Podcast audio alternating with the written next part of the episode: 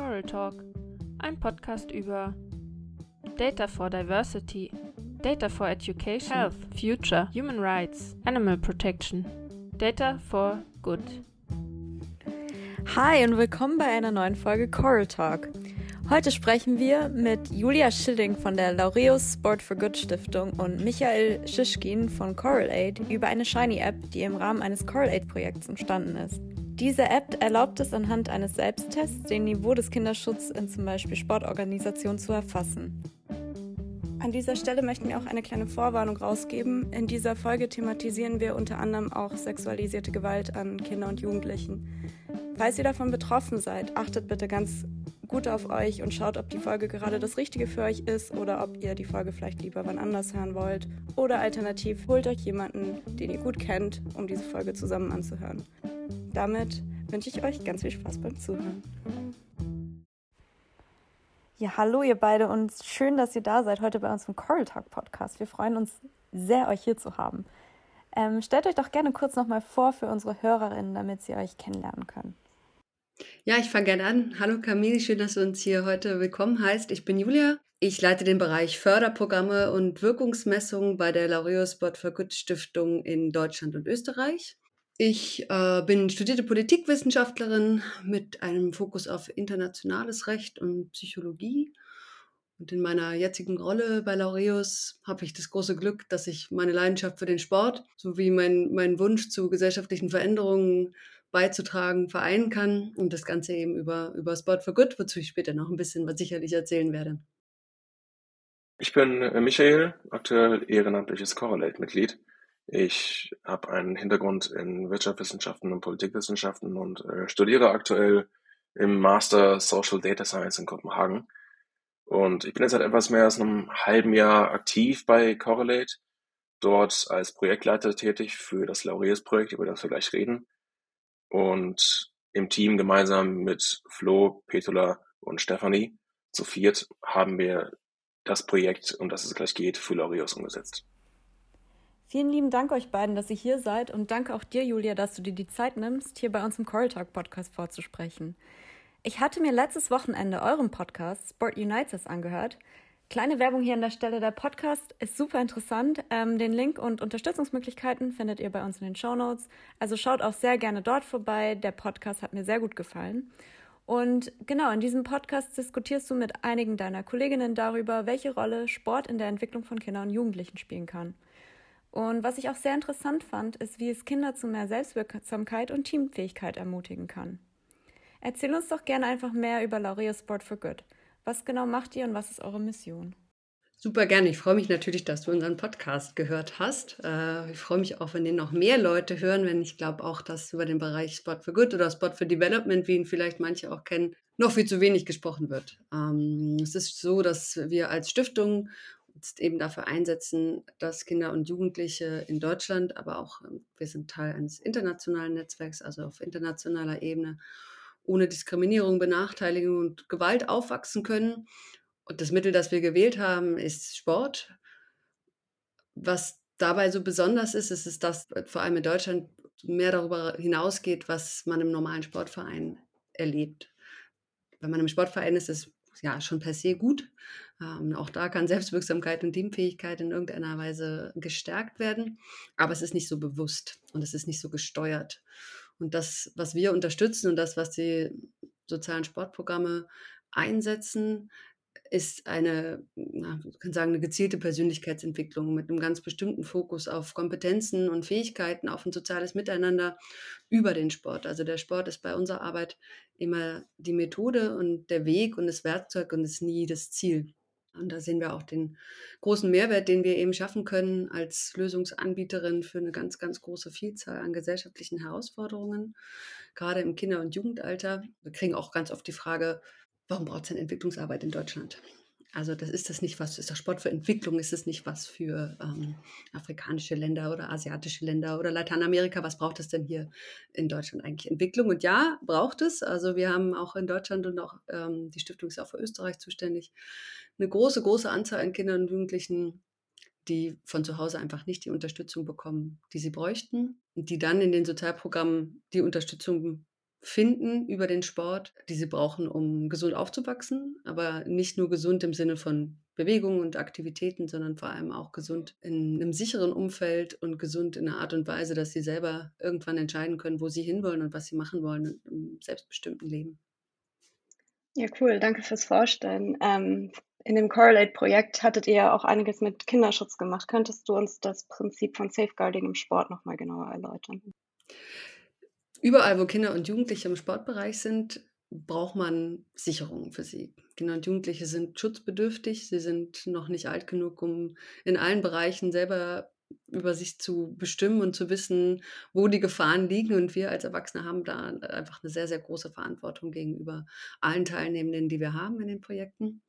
Äh, das Thema Kinderschutz im Sport ist aber ein, also ist ein übergreifendes Thema. Also es bezieht sich jetzt nicht nur auf unsere Sportprojekte, sondern natürlich auch auf den organisierten Sport, auf den Schulsport, also überall, wo man auch ähm, Machtverhältnisse hat zwischen TrainerInnen und TeilnehmerInnen, äh, zwischen SpielerInnen untereinander. Überall da gibt es ein Risiko für das Kindeswohl in irgendeiner Art und Weise. Hm, das Thema, was wohl jetzt in den letzten Jahren mit so am meisten bekannt geworden ist, ist, ist das Thema sexualisierte Gewalt. Und ähm, ich bin froh, muss man sagen, dass äh, das Thema langsam auch aus dieser, aus dieser Ecke, aus dieser Tabu-Ecke rauskommt, dass darüber gesprochen wird, weil man einfach weiß, dass Prävention da das A und O ist. Und gerade im Sportbereich äh, gibt es so eine Tendenz, dass, dass man nicht so gerne über das Thema Gewalt spricht und auch über das Thema sexualisierte Gewalt nicht spricht, weil man natürlich auch niemanden vergrämen möchte, gibt viele ehrenamtliche TrainerInnen, denen man keine großen Hürden in den Weg legen möchte, wo man sich freut, dass jeder unterstützt. Der Sport hat einfach einen riesigen Bedarf an Unterstützungspotenzial aus. Man ist froh über jeden, der vorbeikommt und dann wird manchmal nicht so genau hingeschaut, wer da eigentlich vorbeikommt. Und da muss man sagen, dass die Organisationen jetzt im Sportsozialbereich, also im Sport for Development Sektor, die sind da Vorreiter. Vermutlich auf einen, basierend auf ihrem Hintergrund auch. Viele haben ja einen, einen, starken sozialpädagogischen Hintergrund. Viele arbeiten mit sehr, sehr sensiblen Zielgruppen zusammen. Die sind einfach deutlich sensibilisierter gegenüber dem Thema Kinderschutz. Und das in den noch vermehrt in den Sport zu bringen, das ist uns ein großes, großes Anliegen. Es gab auch letztes Jahr ja eine große Studie zum ersten Mal in Deutschland zum Thema sexualisierte Gewalt im Sport und die Zahlen haben noch mal ganz deutlich bewiesen, was man schon oftmals gedacht hat, also dass es einfach nicht gut bestellt ist im Bereich Prävention, dass viele Verbände keinerlei Maßnahmen haben, dass viele Vereine das Thema nicht proaktiv angehen und oftmals aus Zeitmangel, aus Wissensmangel, aus Mangel an Werkzeugen, die ihnen zur Verfügung gestellt wird, die sind da, aber sie werden ganz oft nicht begleitet. Und da setzen wir an.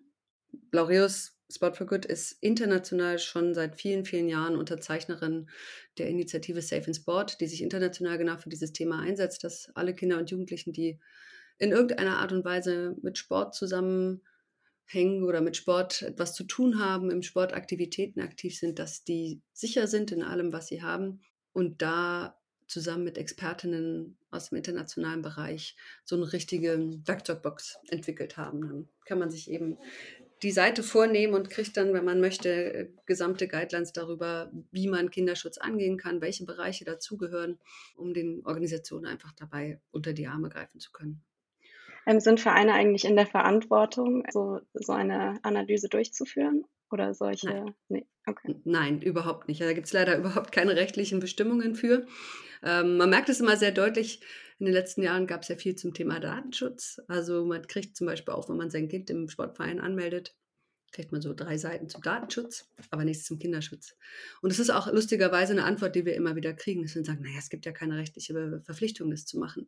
Was mich total bestürzt. Also wenn ich denke, dass da nur eine staatliche Verordnung hilft, um es einzuführen und eigentlich nicht die Vereine oder vor allem die Verbände von sich aus sagen, es ist ein wichtiges Thema, dann ist es schon bestürzend. Ja, das ist wirklich sehr bestürzend. Wenn ihr möchtet, kann ich auch nochmal von den schönen Statistiken so ein paar fiese nennen. Ja, gerne. Also, es gab eben letztes Jahr diese Studie, ähm, die vor allem eben mal spezifisch auf sexualisierte Gewalt im Sport eingegangen ist. Jetzt nicht spezifisch nur für Kinder und Jugendliche, aber da natürlich auch mit den Altersgruppen immer die Kinder und Jugendlichen dann nochmal separat erfasst hat. Und trotz dass rausgekommen ist, dass in Vereinen mit einer klar kommunizierten Kultur des Hinsehens und der Beteiligung das Risiko für allen Formen sexualisierter Gewalt signifikant geringer ist, haben weniger als die Hälfte der befragten Sportvereine der Aussage zugestimmt, dass Prävention sexualisierter Gewalt ein relevantes Thema für Sportvereine ist oder sein sollte. Und 75 Prozent der Vereine haben keinen AnsprechpartnerInnen für die Prävention von sexualisierter Gewalt oder für Kinderschutz und planen auch nicht, eine solche Kontaktperson einzuführen. Bei 88 Prozent der Vereine gibt es keine Leitlinien, keine Verfahrenspläne zum Umgang mit Verdachtsfällen oder Vorfällen. Und nur 5 Prozent der Stadt- und Kreissportbünde und nur 9 Prozent der Verbände haben spezifische Maßnahmen zur Prävention sexualisierter Gewalt für Kinder und Jugendliche mit Behinderung oder drohender Behinderung. Das muss man sich mal aus der Zunge zergehen lassen. 5 Prozent, das ist wirklich verschwindend gering.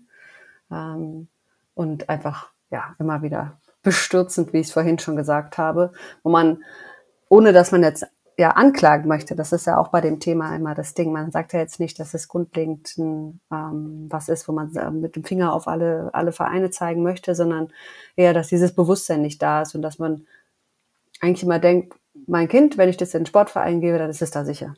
Und es fragt ganz, ganz wenige Menschen fragen nach. Also ganz viele sind einfach der Meinung, das wird gemacht und ich finde es eigentlich auch richtig, dass man der Meinung ist. Und ich wäre auch immer davon ausgegangen. Ich war auch früher im Sportverein. Ich bin mir ganz, ganz sicher, dass es in meinem Sportverein früher überhaupt kein Konzept dazu gab.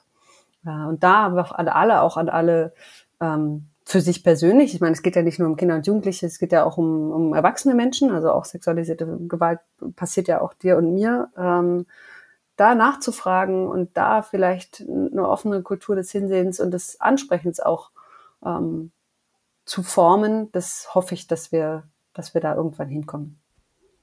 Ja, ich glaube, wie du schon richtigerweise gesagt hast, ist das einfach ein Thema, wo viele wegschauen und das ähm, viele Menschen verdrängen, weil es einfach ein Thema ist, ähm, mit dem man sich nicht gerne beschäftigen möchte.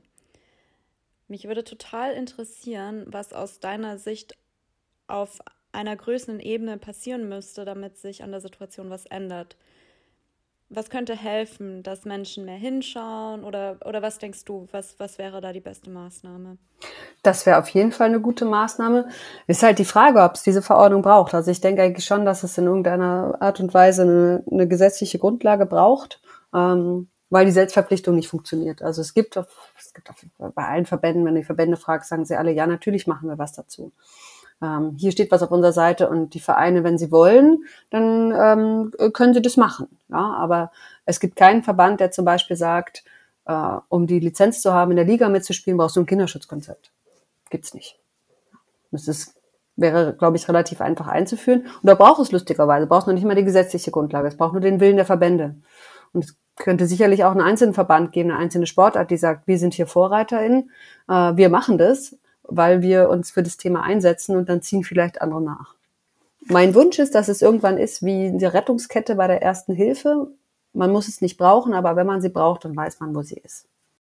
Falls ihr nicht länger wegschauen wollt, schaut gerne bei der App vorbei. Den Link findet ihr bei uns in den Show Notes. Und falls ihr viel mit Kindern und Jugendlichen arbeitet und nicht genau wisst, wie ihr mit dem Thema umgehen sollt und weitere Informationen braucht, schaut auch gerne bei den unabhängigen Beauftragten für Fragen des sexuellen Kindesmissbrauchs vorbei. Die haben gerade eine Kampagne zum Thema Nicht wegschauen und man findet auch sonst ganz gute Ressourcen, auch für LehrerInnen, ähm, wie man gut mit diesem Thema umgehen kann. Falls ihr explizit Berater aus dem Sportbereich braucht, wisst ihr ja jetzt, an wen ihr euch wenden könnt ich denke, dann wäre es jetzt auch der richtige Zeitpunkt, um zur App tatsächlich überzuleiten, jetzt wo ich sie schon angeteasert habe. Genau, erzählt uns doch gerne mehr über die App. Ähm, was habt ihr da genau gemacht? Dann fange ich mal an, Michael. Du kannst ja einfach einspringen und immer mal was von eurer Sichtweise dazu sagen. Mach ich. Ich habe es eben schon kurz angesprochen. Äh, die Initiative Safe in Sport hat eben diesen tollen Werkzeugkasten, den ihr auch online abrufen könnt unter www.safeinsport.org. Und Teil davon ist ein Selbsttest. Und das ist so die erste Stufe, die wir auch allen empfehlen, wenn sie sich mit dem Thema beschäftigen, dass man erstmal schaut, wie steht es eigentlich um das Thema Kinderschutz bei uns. Und äh, das ist auch ein Thema, das kann jeder machen. Also ja, alle Organisationen, Träger, die irgendwas mit Kindern und Jugendlichen zusammenhängen, das ist jetzt nicht spezifisch auf den Sport bezogen, aber es ist natürlich mit der ganzen Toolbox, ähm, geht es immer wieder auf die Sportspezifika ein, aber den Selbsttest kann eigentlich jeder machen. Und der Selbsttest ist in der Vergangenheit immer äh, ein analoger Selbsttest gewesen. Also du musst du das PDF runterladen, dann füllst du den aus und dann musst du so deine Punkte zusammenrechnen. Ich habe schon zu Michael und dem Team von Core 8 immer gesagt, es ist so wie früher in der Bravo, hatte man dann immer so Tests oder so Persönlichkeitstests, wo man dann entweder A oder B oder C war und am Ende musst du jetzt immer deine Strichliste führen, was bin ich jetzt mehr, bin ich jetzt mehr A, bin ich jetzt mehr B oder bin ich mehr C und wir hatten einfach das Gefühl, am Ende weißt du nicht mehr, als du vorher weißt. Du hast dich zwar schon mal mit dem Thema beschäftigt, aber dass du jetzt irgendwie 15 mal A hast und 13 mal B und C, da fehlt dir die Auswertung. Also so wie du dann bei diesen sehr lustigen Persönlichkeitstests am Ende hast, du bist Typ sonst was, fehlte das hier. Sondern die Organisationen mussten dann sich eigentlich wieder die Mühe machen zu gucken, aha, ich scheine in den Bereichen irgendwie noch ein bisschen was tun zu müssen. Was mache ich denn jetzt? Also wieder zurück auf die Webseite, wieder dann erstmal die Guidelines runterladen, dann zu gucken, hm, okay, hier könnte ich vielleicht Hilfe finden. Hatten wir einfach das Gefühl, es ist viel zu kompliziert. Das ähm, ist ein Thema, das wissen wir, da brauchen die Leute einen sehr, sehr leichten Zugang zu und sie brauchen was, wo sie einfach an die Hand genommen werden wo ihnen gesagt wird, hier kannst du schon was, das sieht schon ganz gut aus, hier kannst du was machen und dann aber wirklich dieses, was können wir machen?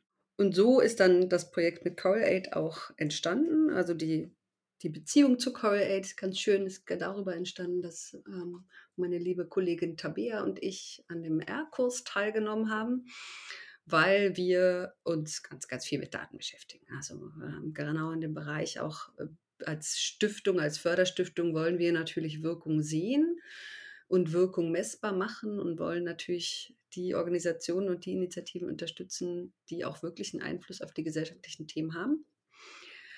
Das wird viel zu wenig noch gemacht, datenbasiert und evidenzbasiert.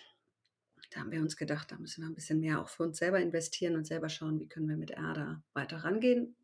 Und über R sind wir an das Elmo Data Maturity Model rangekommen und haben uns dann gedacht, ha, sowas in der Art wäre doch nett, wenn man einen Test hat und dann direkt sieht, wo stehe ich, wo bin ich, was kann ich tun. Und da, so ist dann dieses Projekt entstanden. Genau. Und äh, ich bin dann von der anderen Seite, also eingestiegen als Ehrenamtlicher bei Correlate, dort dann in dieses äh, Projekt reingekommen. Und dann haben wir genau das gemacht. Wir haben also das, wovon Julia gerade geredet hat, diese Digitalisierung dieses Fragebogens sozusagen uns dessen angenommen. Wir haben dann orientiert an, uns orientiert an dem, was Elmo gemacht hat.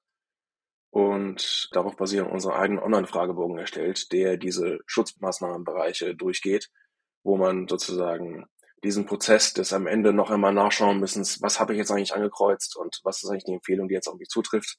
Das haben wir in der App sozusagen automatisiert. Es geht darum, man kreuzt die Antworten dann, äh, die man ankreuzen will und bekommt dann am Ende automatisch die für einen selbst richtigen Empfehlungen von der App ausgespuckt, sodass man direkt Feedback hat und direkt weiß, was Sache ist. Und parallel dazu werden diese Daten anonymisiert, auch bei Laureus abgelegt, so dass Laureus auch langfristig für die Zukunft vielleicht ein bisschen besser nachschauen kann. Einfach, okay, was ist eigentlich aktuell die Situation und wie steht es um den Kinderschutz und Sportverein? Ja, das ist aber ein ganz wichtiger Hinweis, den nehme ich gerne mal auf. Äh, die Datenlage zum Thema Kinderschutz ist natürlich miserabel.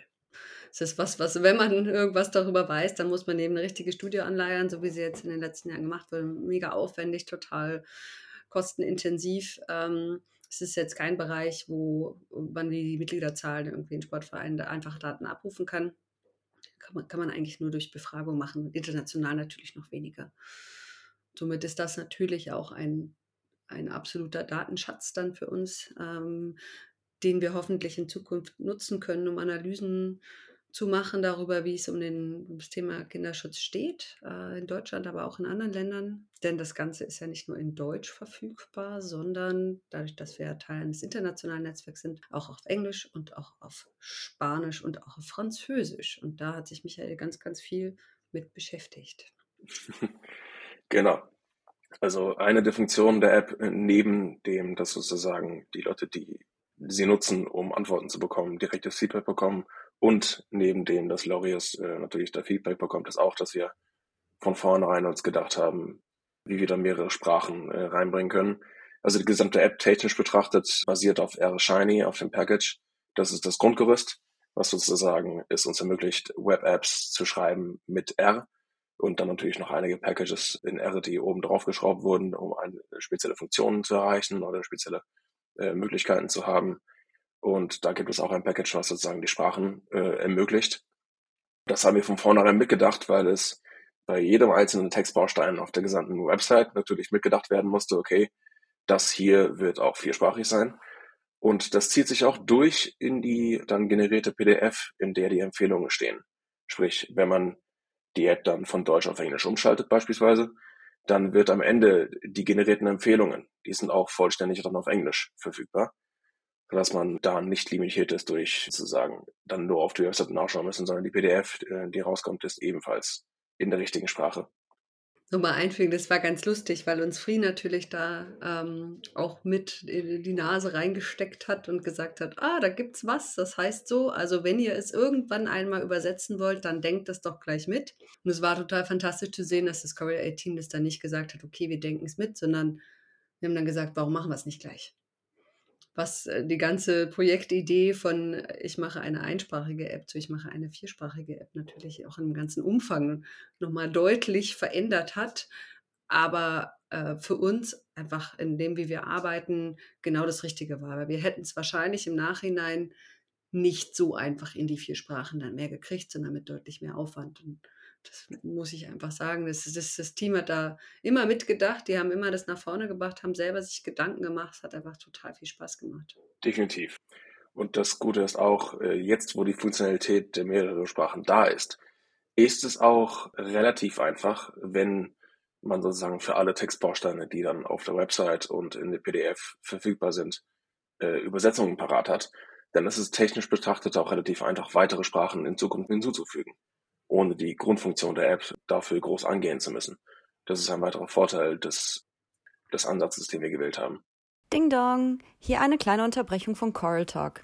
Wie ihr hört, können wir uns keine professionellen Töne leisten. Das liegt daran, dass wir diesen Podcast ehrenamtlich leiten.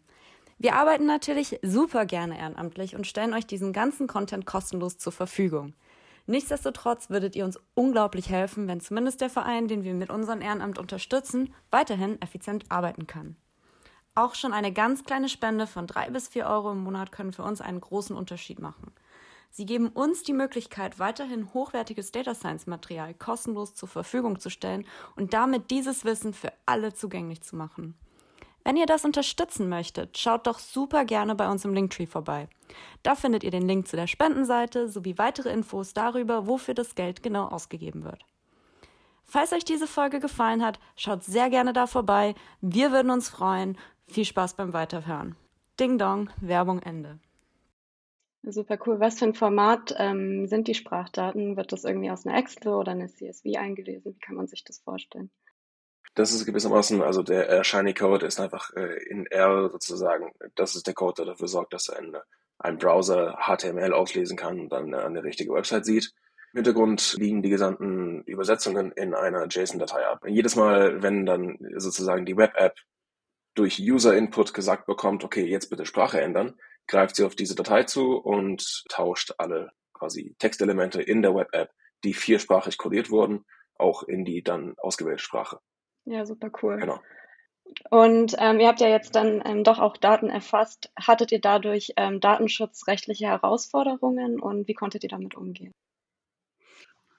Genau, das war ebenfalls ein Punkt, den wir von vornherein sozusagen mitgedacht haben, dass wir ja auch gar nicht, äh, gar kein besonderes Interesse jeglicher Art an personenbezogenen Daten hatten, sondern dass wir von vornherein diese Apps so aufsetzen, dass wir allgemein bezogene Daten zur Organisation und natürlich die Antworten selbst speichern aber nichts darüber hinaus.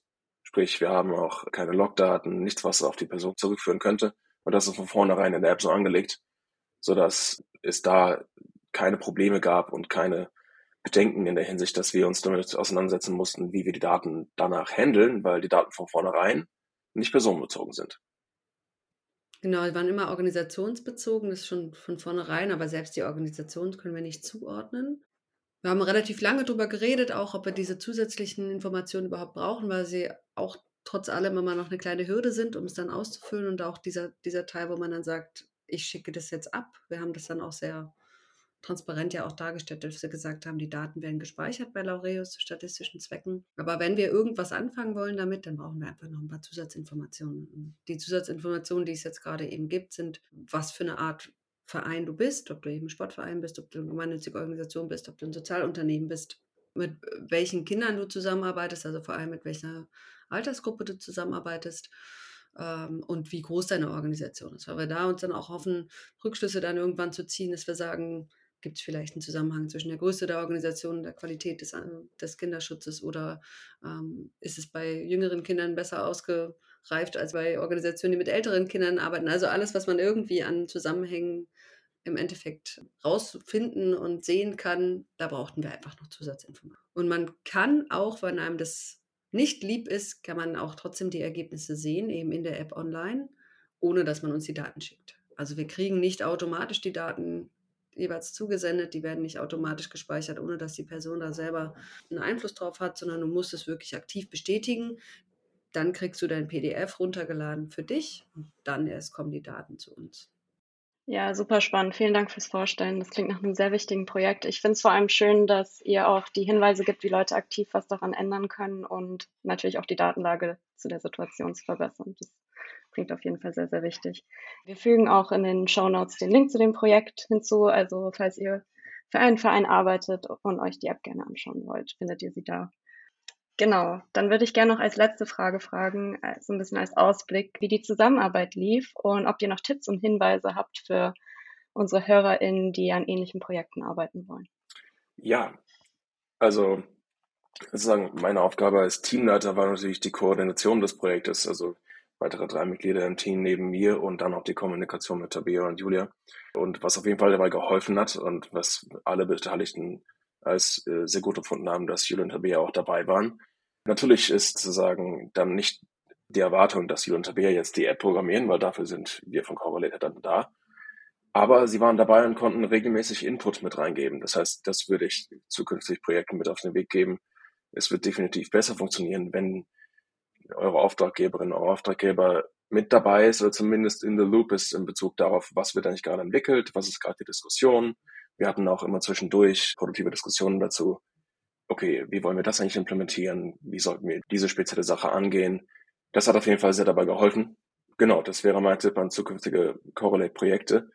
Versucht gemeinsam mit euren Auftraggebern eure Projekte zu entwickeln, weil das einfach allen Seiten hilft und alle Seiten dann besser verstehen, worum es geht und einen besseren Einfluss darauf haben und es am Ende schlichtweg ein besseres, ein besserer Projektabschluss wird. Ich hatte es vorhin auch schon gesagt, für uns war das die ganze Zusammenarbeit total angenehm. Also wir hatten das Gefühl, wir haben eben mit dem Cover-Team wirklich Menschen dabei, die das nicht nur als Projekt sehen, sondern die sich auch wirklich in das Thema eingearbeitet haben. Und ich hoffe natürlich, Michael, dass ihr ein bisschen was mitgenommen habt zum Thema Kinderschutz. Also wir haben auch immer wieder ein paar Erklärungen eingefügt und gesagt, warum bestimmte Sachen so sind, wie sie sind, dass es nicht einfach nur ein, ja, eine technische Umsetzung ist, dass es im Grunde auch inhaltlich ein bisschen was rübergekommen ist. Und das, was ich am allertollsten fand die ganze Zeit, ist das Mitdenken. Also nicht einfach nur das umgesetzt, was wir gesagt haben. Das habe ich in anderen Projekten auch mit anderen Auftraggebern in anderen Bereichen, jetzt nicht datenbezogen, oft das Gefühl, dass die Menschen nicht mitdenken. Und es ist natürlich so, dass es war für uns ein neues Projekt. Wir konnten nicht alle Eventualitäten da irgendwo abdecken, dass wir alles wussten, wie es aussehen wird, wie es, wie es äh, machbar ist. Und da hat das Team einfach selber den Kopf angestrengt und hat selber Ideen angebracht und auch Bereiche nochmal mit eingebracht zur Barrierefreiheit und wie man vielleicht die Skala besser aufstellen kann, damit auch Menschen mit, mit einer Sehbeeinträchtigung das erkennen können. Oder ja, der ganze Bereich mit den, mit den Sprachen war sicherlich auch kam von Ihnen.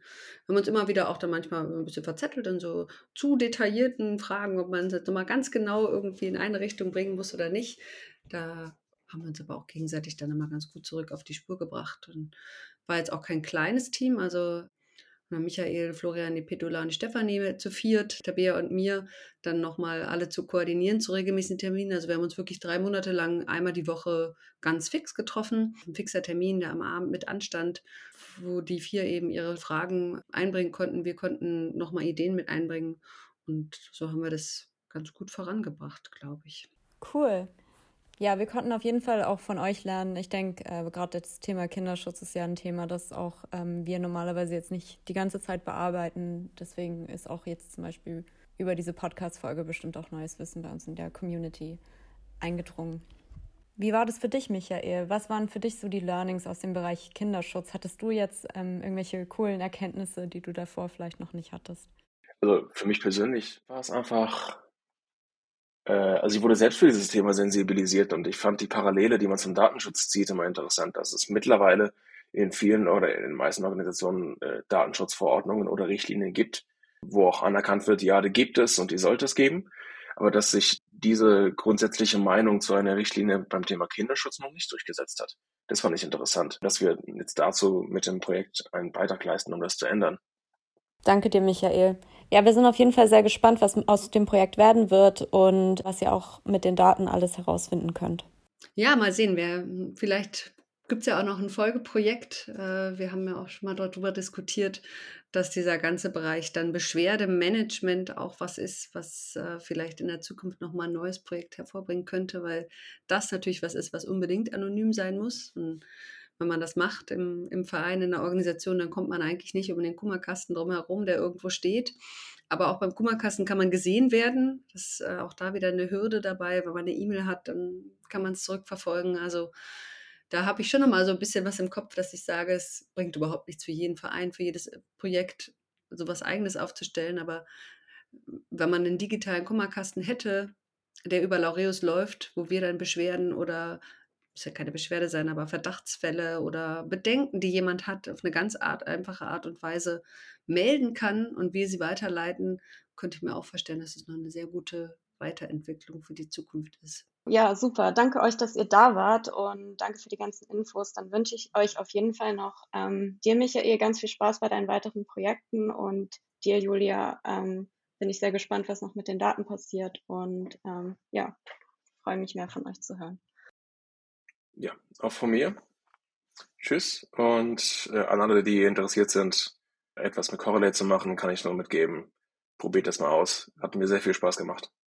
Ja, vielen Dank. Ich hoffe natürlich, dass ganz, ganz, ganz viele die App sich anschauen und den Test machen. Viel Spaß dabei. Das war Coral Talk, ein Data for Good Podcast. Dir hat's gefallen? Dann lass es uns wissen auf Instagram unter @coraltalk oder bei Facebook und Twitter unter @correlate. Abonniere uns auch gerne auf der Podcast-App deiner Wahl oder lass uns eine Bewertung bei iTunes da. Redaktionsteam Jasmin Klassen, Roven Garke, Camille Kundas und Theresa Kriecherbauer. Der eingespielte Jingle ist Hey Mercy von Piers Murphy. Bis zum nächsten Mal.